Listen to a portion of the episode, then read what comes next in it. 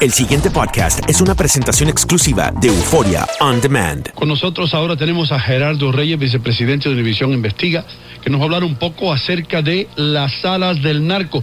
Bienvenido, Gerardo, ¿cómo tú estás? Buenos días, muchas gracias por la invitación. Ok, háblanos un poco acerca de, de, las salas del narco. Bueno, esto es un eh, especial que vamos a, a tener al aire el próximo domingo en Aquí y Ahora y que es el resultado del trabajo de varios veces de el equipo de investigación en el que nos propusimos saber cómo opera por dentro la aviación de los narcotraficantes. Como ustedes saben, esta es una operación muy eficiente, llena de detalles logísticos que permite sacar droga desde las selvas del Perú y desde las de Colombia para ponerla en la frontera eh, con México. Entonces estuvimos en Perú, Colombia, eh, Honduras y México. Eh, estableciendo, mostrando cómo son los costos, las trampas, las rutas de este mundo desconocido por muchos y que explica eh, por qué el narcotráfico tiene un relativo éxito en esta operación. Mm. Eh, eh, antes de, ceder los micrófonos a mis colegas en Miami, quiero hacerle la pregunta esta. Mientras usted está hablando de esto, yo digo, caramba, si yo soy eh, un oficial de la DEA y estoy escuchando esto, yo sé que ustedes tienen mucha información que tal vez yo no soy capaz de obtenerla. ¿En algún momento están forzados ustedes a divulgar alguna de la información que obtuvieron en sus investigaciones? No, nuestra política es solamente compartir con la autoridad lo que se publica lo que hemos puesto al aire o lo que hemos escrito en nuestro sitio de la red. Pero la política es no ir más allá porque, por ejemplo, en este caso eh, logramos entrevistas off the record con dos expilotos de, de la mafia que nos explicaban estos, eh, estos puntos. Además, esta es una historia que lleva un rostro humano y dramático. Es que seguimos a los padres de tres muchachos, pilotos, que desaparecieron en las selvas peruanas. Eh, ¿Qué tal, Gerardo? Qué gusto saludarte.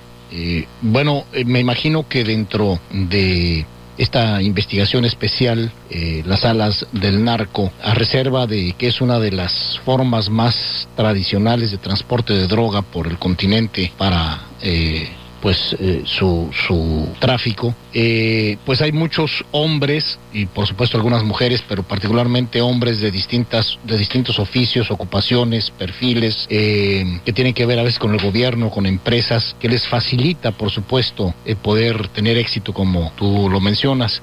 También se va a tocar esa parte. Sí, claro, hay una conexión directa. Tenemos una entrevista con un ex militar hondureño que pasó de héroe a villano tras descubrir que un un helicóptero que él había decomisado en, eh, la parte mm, este de, de Honduras. Tenía una conexión con el hermano del presidente de ese país y también pues vamos a mencionar el caso de cómo el expiloto del expresidente de Guatemala también está acusado de pasar droga por Centroamérica. Pérez Molina. No hay, sí.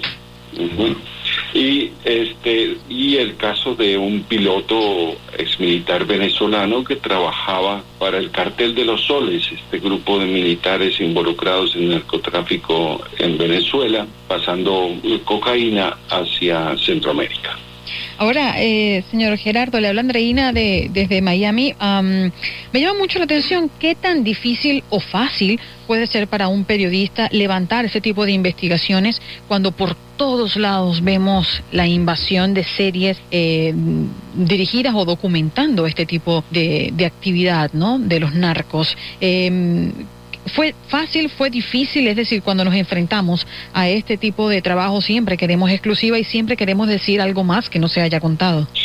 Sí, eh, pues nosotros eh, en esa serie se, sí se puede ver cuando se sube la droga y se baja la droga y se ve de fácil, pero nuestro interés es, mostrar, digámoslo así, la cadena alimenticia que hay detrás de todo esto. ¿Cuánto gana, por ejemplo, un mochilero en Perú que lleva dos o tres kilos a sus espaldas a la avioneta y tenemos video en el que explicamos paso a paso cómo en cuestión de cinco minutos esa operación logística eh, se realiza con éxito. Una avioneta aterriza en medio de una pista clandestina en la selva, eh, llegan los mochileros, bajan el dinero, suben la droga, el piloto este, revisa el avión y como les digo, en menos de cinco minutos ya toma vuelo y ese kilo de cocaína que vale allí ah, en esta avioneta mil dólares al llegar a Estados Unidos cuesta 30 mil.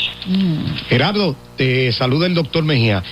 Eh, ahora, en este trabajo de las salas del narco, ¿qué sector está más involucrado en materia del transporte aéreo de drogas? ¿El sector militar o la aviación civil?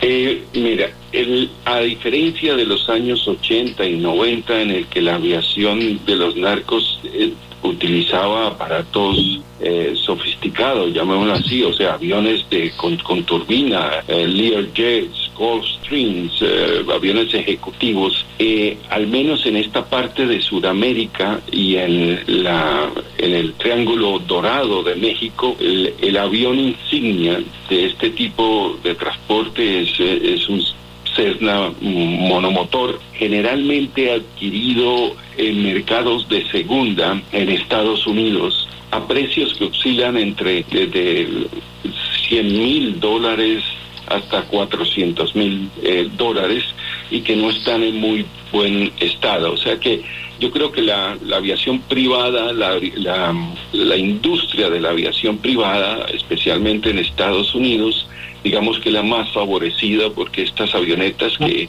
ya van a estar, eh, están a punto de ser declaradas chatarras, terminan al servicio eh, de los carteles y, y de pilotos jóvenes eh, que, que se le miden al asunto por un vuelo que puede llegar a costar eh, 20 mil dólares eh, para correr eh, grandes eh, riesgos, como verán en el, en el documental. Exacto, me imagino que incluso perder la nave ya no le importaría. No le importa ya. Exacto. Wow.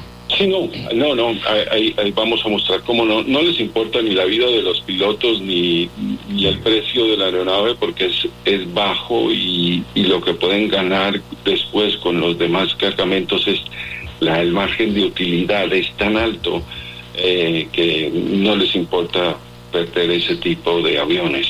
Eh, Gerardo, eh, esta presentación especial Alas del Narco, ¿lo presentan en una sola, en un solo reportaje o viene eh, en dos o más partes? Son, son cinco eh, segmentos en el que Sensacional.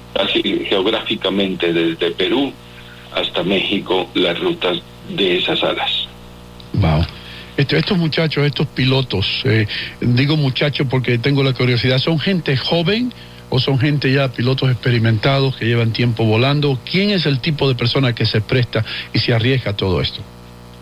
Ah, hay, de, de- de- hay perfiles de, de ambos tipos, pilotos eh, veteranos retirados y pilotos jóvenes eh, reclutados en escuelas de aviación Wow. de Colombia y de Bolivia eh, por, um, por precios de o sea, ellos digamos que una carrera de aviación en Bolivia cuesta unos 25 mil dólares eso es lo que ellos se pueden ganar en un solo vuelo Ay, para que entiendan para que entiendan el, el- el gran negocio que hay de, de todo esto. En Bolivia nada más, en Santa Cruz de la Sierra, eh, la segunda ciudad más importante de ese país, operan 13 escuelas de aviación. Yo le comentaba esto a un instructor de una escuela en Miami y me dijo, yo creo que hay más ahí que aquí en Miami. Eh, eh, otra, otra curiosidad que, que, yo tenía eh, eh, es la siguiente. Eh, ¿Cree usted, su opinión, que, estos jóvenes o, señores están arriesgando sus vidas? ¿Creen usted que son desechables ellos después que saben mucho o que están expuestos a muchos de los secretos? Bueno, eh, los años que llevo estudiando los carteles de la droga en América Latina mm, me ha enseñado que ha- hay una ley ahí de, eh, escrita en piedra que entrar al narcotráfico es aparentemente muy fácil, salir es casi imposible. La gente eh, se ve involucrada y va entendiendo y va aprendiendo y enterándose de tantas cosas que mm, salir es un riesgo para sus jefes y la única opción que tienen es eh, entregarse así en una operación relámpago a, autoridades para ser eh, testigos en contra de sus jefes. Sí, es decir, no pueden hacer la plata esa que usted menciona y después retirarse y irse a vivir con su familia a un lugar eh, más calmado, ¿no? Son muy pocos los que pueden contar esa historia. Oh my God. Eh, Gerardo, ¿a qué hora se pasará este especial? Porque hay que verlo. Es una radiografía de esa realidad. Es, es, el domingo a las 7 de la noche en el uh, Eastern Time, en la Ahora, el domingo. Gerardo, muchísimas gracias por estar con nosotros en este eh, y ofrecernos esto que es fascinante, ¿no? Y se ve que usted sabe bastante de todo esto. Eh, esperemos tener más reportajes así que muestren la verdad. Gracias, Gerardo, por estar aquí. En Buenos Días, América. El pasado podcast fue una presentación exclusiva de Euphoria On Demand. Para escuchar otros episodios de este y otros podcasts, visítanos en euphoriaondemand.com.